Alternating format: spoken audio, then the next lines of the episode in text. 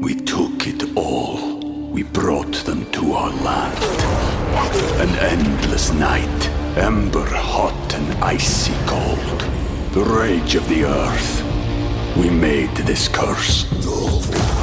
Carved it in the blood on our backs. We did not see. We could not, but she did. And in the end, What will I become? Senwa Saga. Hellblade 2. Play it now with Game Pass. This episode is brought to you by Shopify. Whether you're selling a little or a lot, Shopify helps you do your thing, however you cha-ching. From the launch your online shop stage, all the way to the we just hit a million orders stage. No matter what stage you're in, Shopify's there to help you grow. Sign up for a $1 per month trial period at shopify.com slash special offer, all lowercase. That's shopify.com slash special offer.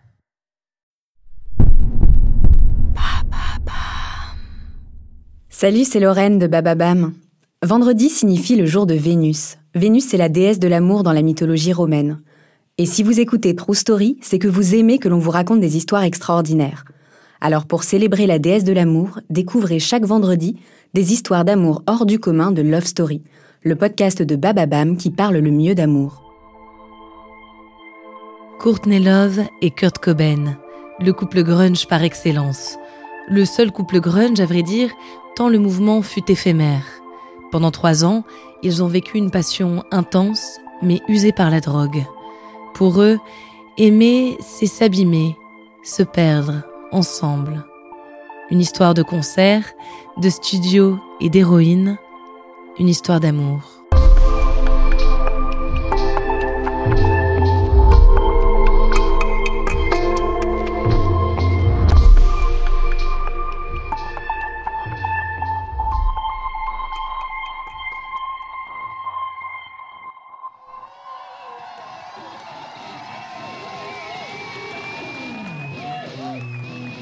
1991, Los Angeles.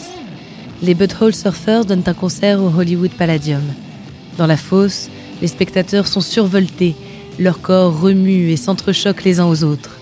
Le sol est collant, une odeur de sueur et de bière emplit l'espace. À l'écart des spectateurs, un groupe de musiciens discute. Plusieurs figures du punk et du rock alternatif californien sont présents. Une femme attire tous les regards. C'est Courtney Love, du groupe Hall. Une blonde platine aux lèvres rouges et aux yeux verts. Elle rit beaucoup et elle parle fort. Elle est très charismatique. Face à elle, un garçon plus discret, Kurt Cobain. Il est beau garçon, avec ses cheveux blonds et sa barbe négligée. Parfois, entre deux phrases, il replace une mèche derrière son oreille. Kurt a créé son groupe deux ans plus tôt, Nirvana. Ils ont sorti un premier album, Bleach, enregistré en trois jours. Un vrai flop car la maison de disques n'a fait aucun effort pour promouvoir la sortie. C'est la première fois que Courtney et Kurt se rencontrent. Face à elle, il est impressionné. Elle a trois ans de plus que lui et elle a déjà bien roulé sa bosse. Courtney a été éduquée dans la mouvance hippie. Elle est l'aînée d'une fratrie de cinq. Sa mère divorce violemment de son père quand Courtney est encore très jeune. Elle est rapidement livrée à elle-même, envoyée en pension ou en maison de redressement. À 15 ans, elle est émancipée et elle voyage autour du monde, notamment au Japon où elle fait des striptease. Courtney expérimente les drogues alors qu'elle est encore adolescente. Kurt vient d'un milieu très différent. Il a grandi à Aberdeen, une ville côtière de l'État de Washington, une cité grisâtre où la population lutte pour vivre de la pêche ou de l'exploitation du bois. Lui aussi a manqué d'encadrement. Son père a quitté le foyer quand il était adolescent. À 17 ans, Kurt met les voiles et vivote sans domicile fixe. C'est à Seattle qu'il va découvrir sa flamme intérieure, la musique. Il déniche des groupes qui l'inspirent et en 1987, c'est décidé, il crée le sien. Et malgré les difficultés, Nirvana se fait une place. Quand il rencontre Courtney, le groupe vient de recevoir une avance du label Geffen. Il s'apprête à enregistrer dans le prestigieux studio Sound City de Los Angeles. Leur deuxième album s'appellera Nevermind. La sortie est prévue le même mois que le prochain album de Hall, le groupe de Courtney. Pour elle, tout a commencé au début des années 80 à Portland. La ville sera le berceau du mouvement Riot Girls, un courant punk féministe. Courtney monte le groupe Babes in Toyland avec Kat Jeland. Ensemble, elles créent le look grunge version fille.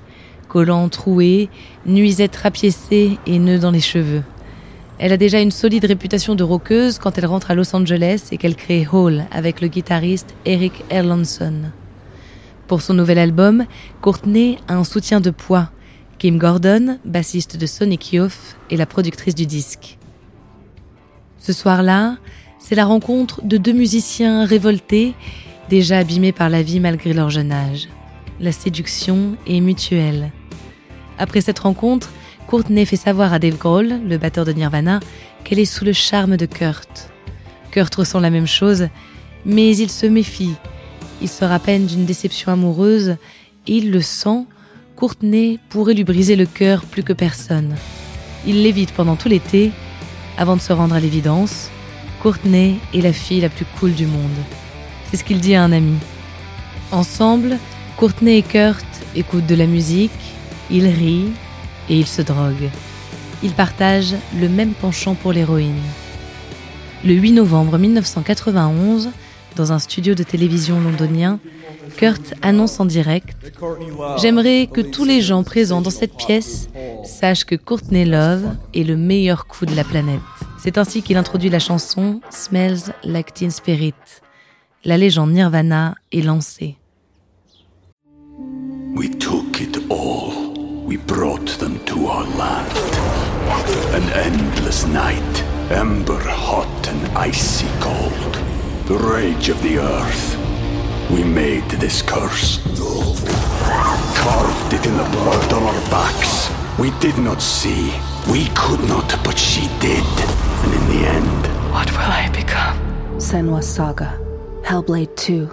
Play it now with Game Pass. Quelques jours plus tard, dans leur chambre d'hôtel, Kurt et Courtney se promettent de se marier. Le lendemain, à la fin de la prestation de Nirvana au Transmusical de Rennes, Kurt s'effondre. L'héroïne l'épuise. Le couple se marie en février 1992 et Courtney annonce être enceinte dans la foulée.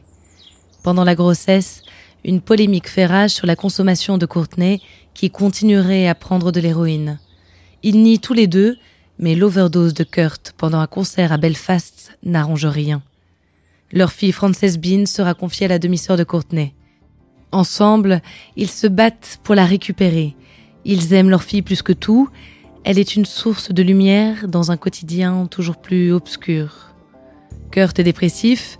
Il supporte mal le succès fulgurant de Nirvana. Il n'accepte pas d'être aimé par des personnes qui ne comprennent rien au message qu'il veut véhiculer. Il compte appeler son prochain album I Hate Myself and I Want to Die. Le disque, enregistré dans le Minnesota avec Steve Albini, s'appellera finalement In Utero. L'enregistrement se déroule bien, mais quand Kurt et Courtney sont de nouveau ensemble, ils reprennent l'héroïne. Pour les fans du groupe, Courtney est une influence toxique. Kurt fait une première tentative de suicide en mars 1994 après une tournée européenne rythmée par la cocaïne. Un mois plus tard, il s'isole dans sa maison de Seattle pendant plusieurs jours. C'est là-bas qu'il se tire une balle dans la tête au fond d'une cabane de jardin. Il laisse un mot qui termine par des paroles de Neil Young. Il vaut mieux brûler que s'évaporer. Lors de la veillée funèbre de Kurt, Courtney choque ses fans une fois de plus. Elle lui reproche son acte et l'insulte. Les années passent. Courtney poursuit son chemin tant bien que mal, entre des intox et rechutes, entre disques brillants et médiocres. Aujourd'hui, elle reste un des témoins les plus précieux de cette époque, de ce courant musical, de ce groupe sans pareil qu'était Nirvana. Un épisode éphémère et pourtant majeur de l'histoire de la musique.